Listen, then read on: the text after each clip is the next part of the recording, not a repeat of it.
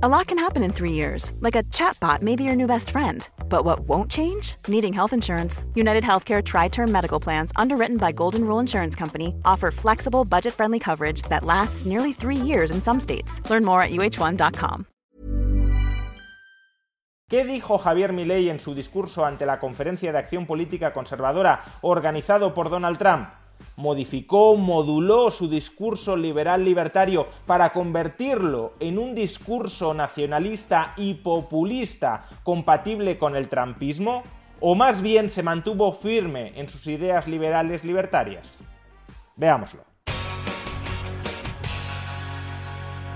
Dentro del movimiento liberal español, hispanoamericano y global existe un debate sobre si Javier Milei es en realidad un político y un economista libertario o en realidad es un trampista, derechista, nacionalista disfrazado de liberal que en el fondo tiene una agenda autoritaria y liberticida. La duda hasta cierto punto puede ser razonable dado que Javier Milei, por un lado, defiende ideas claramente liberales, como la libertad individual, la propiedad privada, el respeto irrestricto al proyecto de vida del prójimo, pero por otro lado gusta aliarse, relacionarse, identificarse con políticos como Donald Trump o Víctor Orban.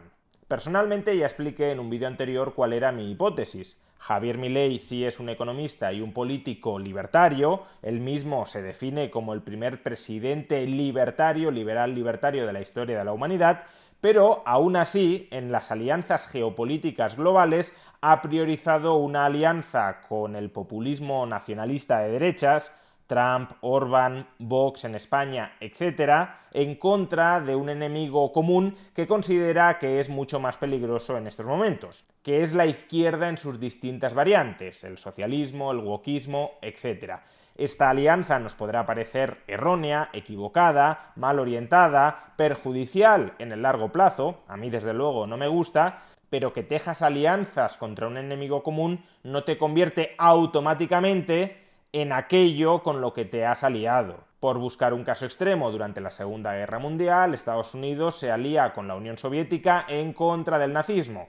Después, eso sí, de que el nazismo se aliara con la Unión Soviética para repartirse Polonia. Pero en cualquier caso, avanzada la Segunda Guerra Mundial, Estados Unidos y Reino Unido se alían con la Unión Soviética en contra de la Alemania nazi. Eso no convertía ni a Estados Unidos ni a Reino Unido en países comunistas ni a la URSS la convertía en un país capitalista. Simplemente se aliaron contra un enemigo común. Solo el tiempo nos dirá si Javier Milei es un liberal libertario que teje alianzas hasta cierto punto contra natura con populistas de derechas en contra de la izquierda o si en realidad es un populista de derechas nacionalista liberticida que adopta el discurso liberal para atraer a incautos simpatizantes liberales libertarios, pero en realidad es uno más dentro de la alianza global Trump, Orban, Bolsonaro, Vox, etc. Sin embargo, y pese a que solo el tiempo nos lo dirá, el día de ayer sí era un día importante para comprobar hasta qué punto una de estas dos conjeturas tiene razón.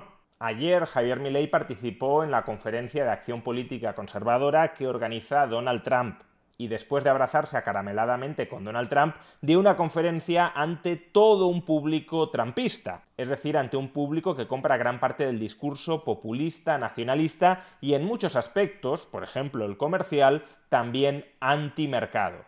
De manera que era un día importante para comprobar si Javier Milei adaptaba, mimetizaba su discurso tradicionalmente liberal libertario a las necesidades, a las preferencias de ese público que en gran medida no era ni liberal ni libertario. Porque si lo hubiese hecho, si Javier Milei hubiese acudido a ese foro a soltar una soflama nacionalista, proteccionista, colectivista, antimercado, pues entonces quedaría muy claro que Javier Milei es un hipócrita, que cuando está con liberales habla el lenguaje liberal libertario y cuando está con nacionalistas proteccionistas se adapta y habla el lenguaje nacionalista y proteccionista. Pero afortunadamente no fue así.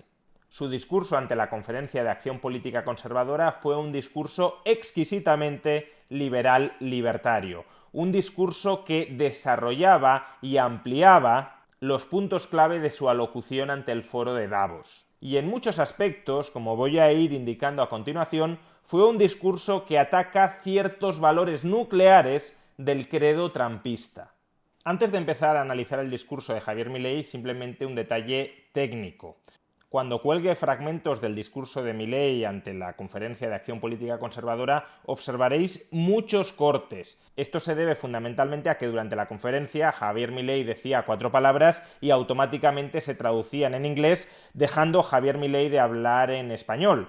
En los fragmentos siguientes he optado por eliminar el momento en el que se traducen sus palabras al inglés para agilizarlo y eso en algunos momentos hace que parezca que hay saltos en el discurso de Javier Milei pero en realidad lo que observaréis en general son fragmentos continuos de su discurso.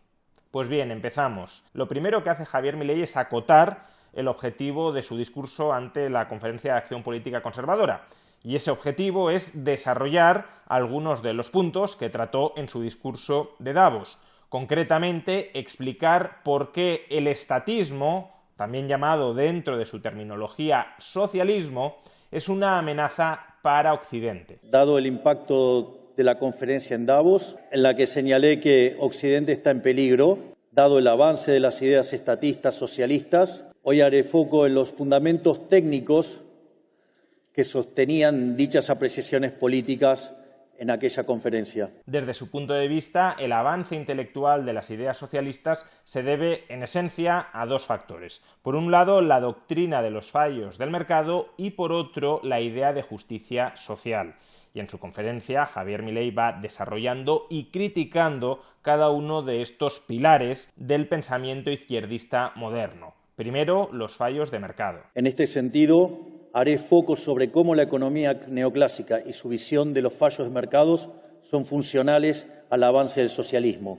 Y es ahí a donde aparecen las definiciones de fallos de mercado, que tienen distintos nombres. Una es las no convexidades, es decir, la existencia de rendimientos crecientes, o para decirlo más popularmente, estructuras de mercados concentrados y monopolios. Otros casos son las externalidades, los bienes públicos, la información asimétrica y el dilema de los prisioneros. Y en realidad, todas estas definiciones tan elegantes son todos elementos que habilitan la intervención del Estado y con ello el avance de los estatistas y los socialistas. ¿Y por qué Javier Milei rechaza la idea de fallos del mercado y por tanto la justificación del intervencionismo estatal que suele ir de la mano de esos fallos del mercado?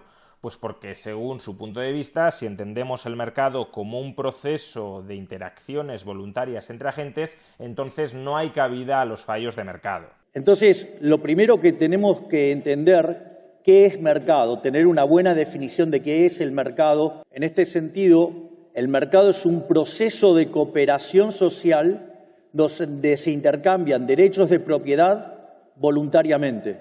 De hecho, Dado que los intercambios son voluntarios, no es posible hablar de fallos de mercado, porque nadie estaría haciendo acciones autoflangelantes. Por lo tanto, digamos, cuando definimos bien mercado, todas las definiciones de intervención se derrumban. Como ya dije en mi comentario de su discurso de Davos, este argumento no me parece en absoluto persuasivo. Es verdad que muchos economistas abusan de la idea de fallos del mercado para justificar el intervencionismo estatal pero que todos los intercambios sean voluntarios no implica que no existan fallos del mercado. En algunos contextos, el marco institucional del mercado puede dificultar o encarecer que determinados intercambios que son mutuamente beneficiosos no lleguen a llevarse a cabo, no es que se produzcan intercambios mutuamente no beneficiosos, es que intercambios potencialmente beneficiosos ni siquiera se pueden ejecutar, por ejemplo, por la presencia de información asimétrica o de externalidades positivas no internalizadas. Y en otras ocasiones puede suceder que haya interacciones no beneficiosas entre agentes, pero que un agente no se pueda sustraer de esa interacción que no es beneficiosa. Sería el caso, por ejemplo, de las externalidades negativas, donde mi acción impone un daño a terceros que esos terceros no han consentido. Como digo, en lugar de negar la posible existencia de fallos de mercado en determinados ordenamientos institucionales del mercado, lo que deberíamos hacer son dos cosas. Primero, plantearnos por qué mecanismos el propio mercado puede llegar a superar, a corregir, a subsanar esos problemas de coordinación que se dan en marcos institucionales de mercado, si lo queremos, menos desarrollados o inadecuadamente desarrollados. Y en segundo lugar, también plantearnos si las soluciones que promueven los estatistas, si el intervencionismo estatal realmente es capaz de solventar esos fallos del mercado sin generar otros fallos del Estado más graves que los fallos del mercado que pretende solventar. En cualquier caso, a lo largo de su reflexión sobre los fallos del mercado, Javier Milei aprovecha para exponer cuáles son las instituciones fundamentales del mercado. Y cuando reflexiona sobre las instituciones fundamentales del mercado, Javier Milei no solo da de lleno, no solo expone una lección muy valiosa, sino que expone una lección muy valiosa ante un público que no compra muchos de los puntos, gran parte del contenido de esa lección. Primer pilar de una economía de mercado, la propiedad privada. Por otra parte, también es muy importante tener claro cuáles son las instituciones sobre las que se construye la idea del mercado. Dos, dos, instituciones muy importantes son la propiedad privada y los mercados libres de intervención estatal. ¿Y por qué es importante la propiedad privada? Porque los intercambios de propiedad privada generan precios y los precios permiten el cálculo económico. Y sin cálculo económico no hay ninguna distribución racional de los recursos que sea posible, ni en economías socialistas de planificación plenamente centralizada, ni tampoco en economías de mercado intervenidas. En este sentido, cuando se hace un intercambio y alguien entrega un bien a cambio de dinero, eso fija un registro histórico llamado precio. Y ese registro histórico denominado precios es un mecanismo de transmisión de información que además se transforma en un mecanismo de coordinación porque hace que algunas, algunas personas sean oferentes y otros sean demandantes. Y como no necesariamente la cantidad demandada coincide con la ofrecida, cuando la demanda es mayor que la oferta, los precios suben y en su caso contrario bajan. Es decir, hay un proceso de ajuste. En definitiva, la propiedad privada y los mercados libres determinan el funcionamiento del sistema de precios y eso es lo que permite hacer cálculo económico. Y esto muestra por qué el socialismo en ninguna de sus vertientes puede funcionar.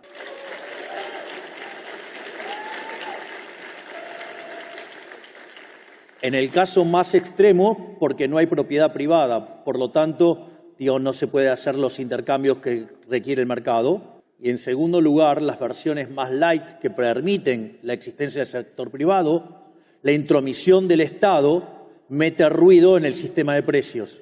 Y cuanto más Estado hay, más violencia hay, más distorsión hay y peor funciona el sistema.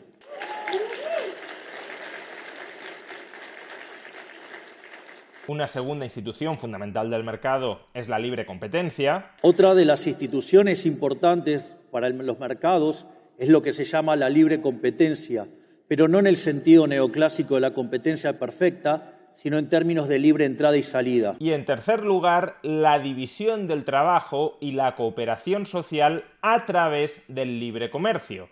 Y las reflexiones sobre esta institución fundamental del mercado y en contra del socialismo me parecen muy valiosas ante un foro que, no lo olvidemos, ha comprado el discurso proteccionista y antilibrecambista de Donald Trump, hasta el punto de que recientemente ha anunciado muchos más aranceles si resulta finalmente elegido. Y por otra parte, hay dos, dos instituciones también que son muy importantes, que son la división del trabajo y la cooperación social. La división del trabajo, quien mejor lo explicó fue Adam Smith. Una persona sola podía producir solamente 20 alfileres, pero si se partía en 15 la tarea, cada uno podía producir 5.000 alfileres. Es decir, estamos hablando de 75.000 alfileres. Pero ¿cuál es el problema? Si no hay demanda para 75.000 alfileres, no va a haber tanta división de trabajo. Y esto combinado con la, idea de cooperación social, terminan siendo absolutamente destructivos para las ideas socialistas. Una es, yo podría estar odiando a, a él, pero necesito que él compre mi producto, por lo tanto, inexorablemente lo tengo que tratar bien. Por eso, como decía Bastiat, donde entra el comercio no entran las balas, y promover el libre comercio es promover la paz.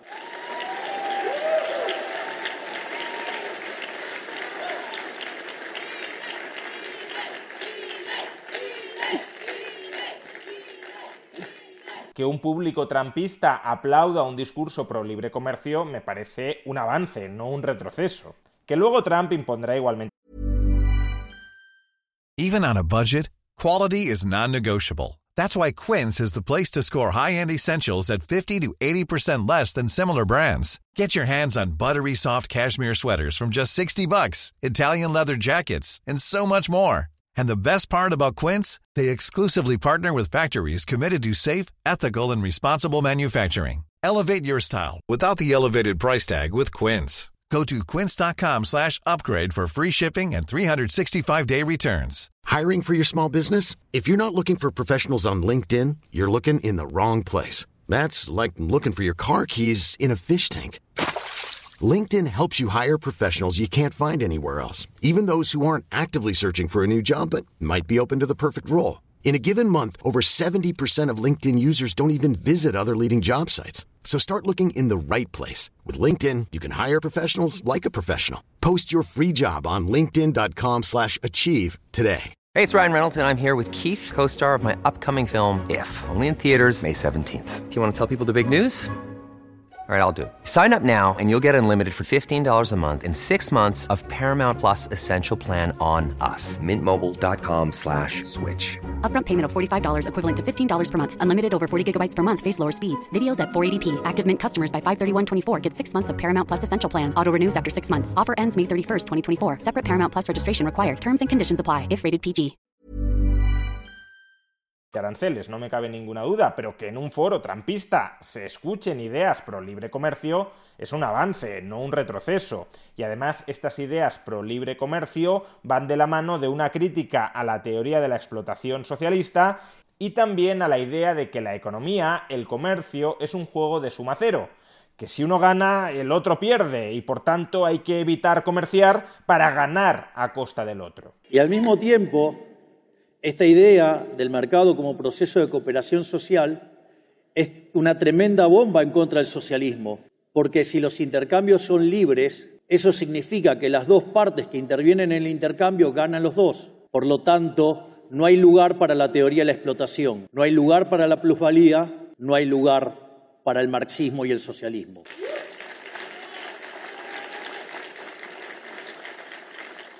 De hecho, la idea del mercado como proceso de descubrimiento implica que no hay una torta para repartir, sino que esa torta se va creando cuando se va produciendo. Y la conclusión lógica de todo ello es que aquellas personas que actúan a través del mercado, sobre todo de manera paradigmática los empresarios, son los grandes benefactores sociales, los grandes protagonistas del proceso social, no el político, no el político como jefe de la tribu, como hombre poderoso, que es la imagen que en muchos sentidos quiere transmitir Donald Trump, sino el empresario. Al mismo tiempo, es importante señalar que en la lógica del mercado, un empresario exitoso es un benefactor social, porque en el capitalismo de libre empresa solamente es posible ser exitoso sirviendo al prójimo con bienes de mejor calidad a un mejor precio.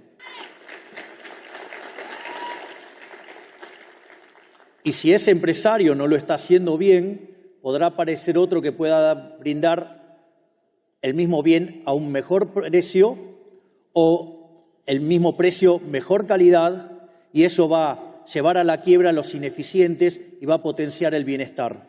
De hecho, démonos cuenta de qué ejemplo escoge Javier Milei para ilustrar por qué no está de acuerdo con la teoría neoclásica de los fallos de mercado y más concretamente con su análisis del monopolio. Como escucharemos a continuación, Javier Milei escoge un ejemplo de una compañía que fabrica celulares, teléfonos móvil y que poco a poco, como es más eficiente, va quedándose con todo el mercado. Es decir, una empresa que podría llamarse, por ejemplo, Huawei, a la que se acusa de monopolio y que con esa excusa se la hiperregula desde el Estado para machacarla. Sin embargo, esto, esta presencia de rendimientos crecientes significa que hay estructuras concentradas, es decir, que hay monopolios. Entonces la pregunta es, si se generó tanto bienestar, ¿por qué la teoría neoclásica dice que los monopolios son malos si nos trajo tanto bienestar y tanta caída de la pobreza? Y en realidad, como diría Murray Newton Rothbard, el inventor del anarcocapitalismo, el problema es que el análisis neoclásico está mal. Supongamos que tengo 10 empresas compitiendo por hacer teléfonos celulares y una de ellas ahora descubre una técnica para hacer un teléfono de mejor calidad a un mejor precio. Naturalmente hay nueve empresas que van a quebrar. Sin embargo, ¿alguno de ustedes se quejarían por tener mejores teléfonos a un mejor precio? Por lo tanto, fuera la teoría neoclásica. Entonces, veamos dónde están esos errores de la teoría neoclásica. Y acto seguido, Milley les dice a los trampistas que esto, que es lo que hizo Trump con Huawei, es consecuencia de un mal análisis económico. De hecho, esto me hace recordar un hermoso libro de un economista y pensador americano, Henry Hazlitt, que se llama La economía en una lección, que decía, la diferencia entre el buen economista y el mal economista es que el mal economista solamente mira el mercado en un periodo, mientras que el buen economista no solo, mira todos los mercados y no solo el presente, sino también el futuro. Por lo tanto, esto estaría mostrando que el análisis tradicional del monopolio y por el cual se los regulan es parte de un mal análisis económico. A buen entendedor, pocas palabras bastan. Y una vez criticados los fallos del mercado, que es uno de los pilares sobre los que Javier Milei cree que se sustenta el izquierdismo moderno, pasa a atacar el otro pilar, la idea de justicia social. La otra gran amenaza por donde atacan los socialistas y el estatismo es básicamente la discusión entre eficiencia y distribución, donde ahí se, se señala al capitalismo como un sistema hiperindividualista y se lo compara frente al altruismo socialista con el dinero ajeno. Y esta aberración se lleva a cabo en nombre de la justicia social. De hecho, como dice el gran Jesús Huerta de Soto, la justicia social es violenta e injusta, o sea, no es ni justa, ni social, ni nada, es una aberración.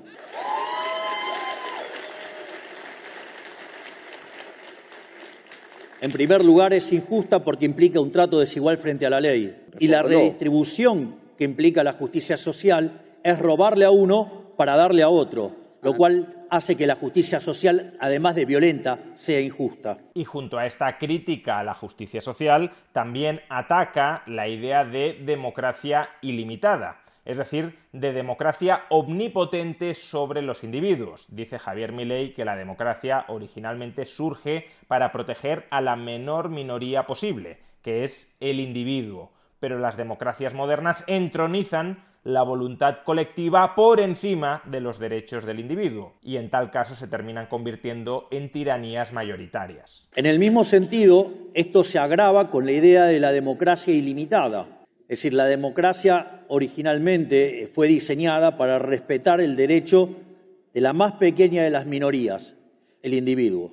Pero cuando ingresan las ideas socialistas, e ingresa la idea de la democracia ilimitada, aparece el populismo, que dice que hay que sacarle a los ricos para darle a los pobres. No solo Venezuela, Argentina y todo el populismo latinoamericano. Y cuando eso ocurre, se destruyen los beneficios y se destruye también el crecimiento económico. Si lo quieren en términos prácticos, Argentina es un país que produce alimentos para más de 400 millones de seres humanos y la presión sobre el sector productor de fiscal sobre el sector productor de alimentos es del 70%. Es decir, que el Estado se queda con el alimento de 280 millones de seres humanos. A pesar de ello, hay 5 millones de argentinos que no les alcanza para comer gracias al maldito Estado. Hasta aquí el discurso de Javier Milei, acertado o equivocado, yo ha habido algunos puntos que, como ya os he comentado, no comparto, creo que son una equivocación, pero en cualquier caso, el discurso de Javier Milei es totalmente coherente con el pensamiento liberal libertario. El único guiño conservador que se permite hacer Javier Milei durante su discurso es un guiño conservador que no es necesariamente antiliberal, es un guiño a una postura donde las ideas liberales pueden enlazar con las ideas conservadoras, que es en la tradicional, porque no es ni mucho menos la primera vez que lo dice, en la tradicional crítica de Javier Milei al aborto. Cuidado, no estoy diciendo que un liberal deba ser antiaborto, lo que estoy diciendo es que un liberal no tiene por qué ser proaborto, que puede ser perfectamente antiaborto, dado que todo depende de una cuestión que va más allá del pensamiento liberal, que es la cuestión filosófica metaliberal de cuando un ser humano comienza a ser sujeto de derecho. Si un ser humano en su estado embrionario ya es sujeto de derecho, en la medida en que un liberal defiende el derecho a la vida y a la libertad, se tendrá que oponer a que ese ser humano en estado embrionario que ya es sujeto de derecho sea destruido, sea aniquilado, sea asesinado. En cambio, si un liberal considera que un ser humano comienza a ser sujeto de derecho más adelante, será a partir de ese punto posterior cuando ese ser humano empiece a tener derecho a la vida y por tanto no se le pueda agredir. Como digo, se trata de un debate que en gran medida va más allá del pensamiento liberal y donde el pensamiento liberal ha de complementarse con otros enfoques científicos, biológicos, antropológicos, filosóficos, etc. En cualquier caso, la postura liberal coherente de Javier Milei es contraria al derecho al aborto y vincula toda la promoción de la agenda abortista desde el Estado durante las últimas décadas a la confluencia del estancamiento económico derivado de la hiperregulación de la economía con el pensamiento neomaltusiano. Naturalmente, cuando uno regula los monopolios, regula las empresas, bloquea los procesos competitivos y al mismo tiempo introduce el concepto de la justicia social, evidentemente eso conduce al estancamiento.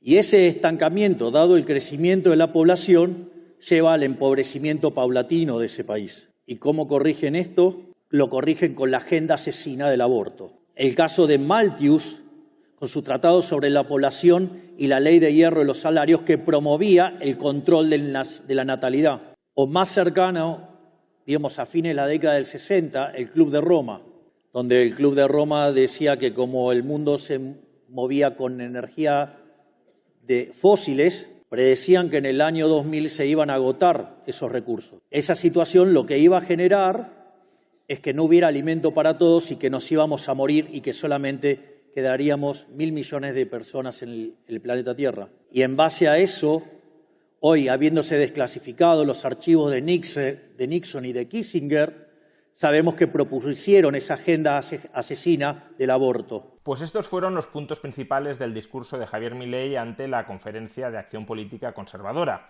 Un discurso que terminó arengando al público a que luchara contra el socialismo y a que no se dejara arrebatar su libertad individual. Es decir, un discurso que terminó no con proclamas nacionalistas, xenófobas, populistas, sino con proclamas genuinamente liberales. El mensaje es el siguiente no dejen avanzar el socialismo. No avalen la regulación. No avalen la idea de los fallos de mercado. No permitan el avance de la agenda asesina y no se dejen llevar por los cantos de sirena de la justicia social. Yo vengo de un país que compró todas esas ideas estúpidas y de ser un país de los más ricos del mundo está en el lugar 140. Por lo tanto, no entreguen su libertad, peleen por su libertad. Porque si no pelean por la libertad, los van a llevar a la miseria. Por lo tanto, no cedan frente a la lucha por la libertad. Don't surrender in your fight ¡Viva la libertad, carajo! Long live freedom, damn it! ¡Viva la libertad, carajo! Long live freedom, damn it! ¡Viva la libertad, carajo! Long live freedom, damn it!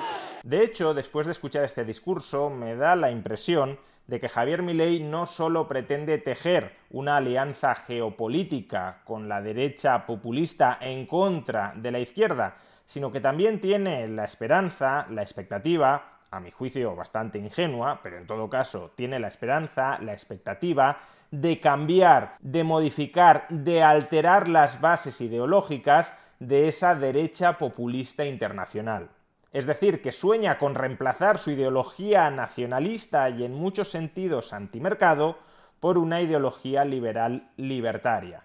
¿Por qué digo esto? Pues fijémonos en el mensaje que Jesús Huerta de Soto le ha enviado a Javier Milei felicitándolo por su discurso ante la Conferencia de Acción Política Conservadora y que Javier Milei ha compartido en sus redes sociales de manera aprobatoria. De nuevo, el presidente Milei imparte toda una magistral lección de ciencia económica en su discurso ante la Conferencia de Acción Política Conservadora, demostrando que el estatismo y la democracia ilimitada se basan en la manipulación, la demagogia y el populismo. Emociona escuchar cómo se aprovecha este foro para, citando continuamente a Hayek, Kirchner, Hazlitt, Bastiat e inmerecidamente a un servidor, enseñar la verdadera economía no solo a sus participantes, sino sobre todo y especialmente a políticos que como Trump, Bolsonaro o Abascal tanto necesitan aprender economía del presidente Milley para eliminar los errores y contradicciones en los que todavía caen y ponerles en la senda correcta del liderazgo mundial por el iniciado en pos de la lucha en contra de todo tipo de estatismo, de izquierdas y de derechas, y la defensa íntegra, completa y sin concesión alguna de la libertad humana en todos los ámbitos. ¡Viva la libertad, carajo! Este es el mensaje que Huerta de Soto, el maestro de Javier Milei, le envía a Javier Milei y que Javier Milei comparte en sus redes sociales. Por tanto, escuchando este discurso, que más bien, efectivamente, era una clase de economía donde se pretendía aleccionar a un público que no compra gran parte de estos mensajes, y luego leyendo el mensaje de Jesús Huerta de Soto que comparte aprobatoriamente Javier Milei, me da la sensación, como digo, de que Milei tiene la esperanza de poder modificar, de poder alterar, de poder transformar los fundamentos de la derecha internacional que hoy son el nacionalismo y el populismo y que Milei aspiraría, desde mi punto de vista muy ingenuamente, a reemplazarlos por el liberalismo libertario pero muchos también dudábamos de que fuera a llegar a la presidencia de Argentina y llegó. Así que ojalá también nos sorprenda a la hora de difundir globalmente las ideas liberal libertarias.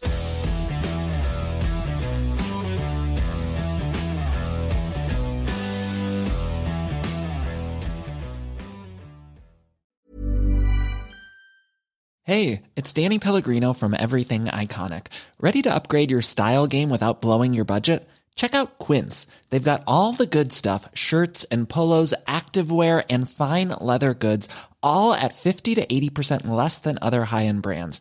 And the best part? They're all about safe, ethical, and responsible manufacturing. Get that luxury vibe without the luxury price tag. Hit up quince.com slash upgrade for free shipping and 365 day returns on your next order. That's quince.com slash upgrade.